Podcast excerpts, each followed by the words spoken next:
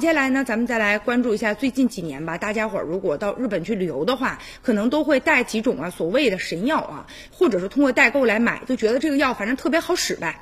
近日呢，有的专家就给大家呢讲了讲啊，说其实有几款药。不一定就适合我们，然后看完之后让我们觉得大吃一惊的。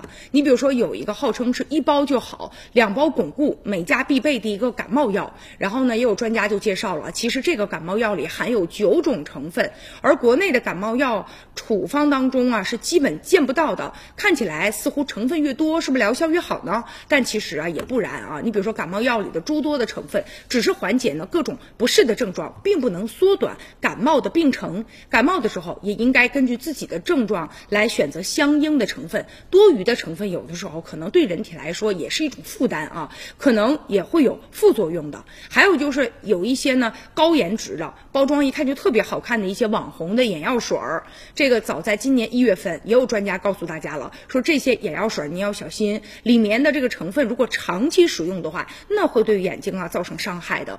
为什么这些药这么红呢？可能也是因为啊背后有些人为了卖药呗，为了自己的利。益啊，所以大家呢买药的时候，咱们也得多留一个心眼。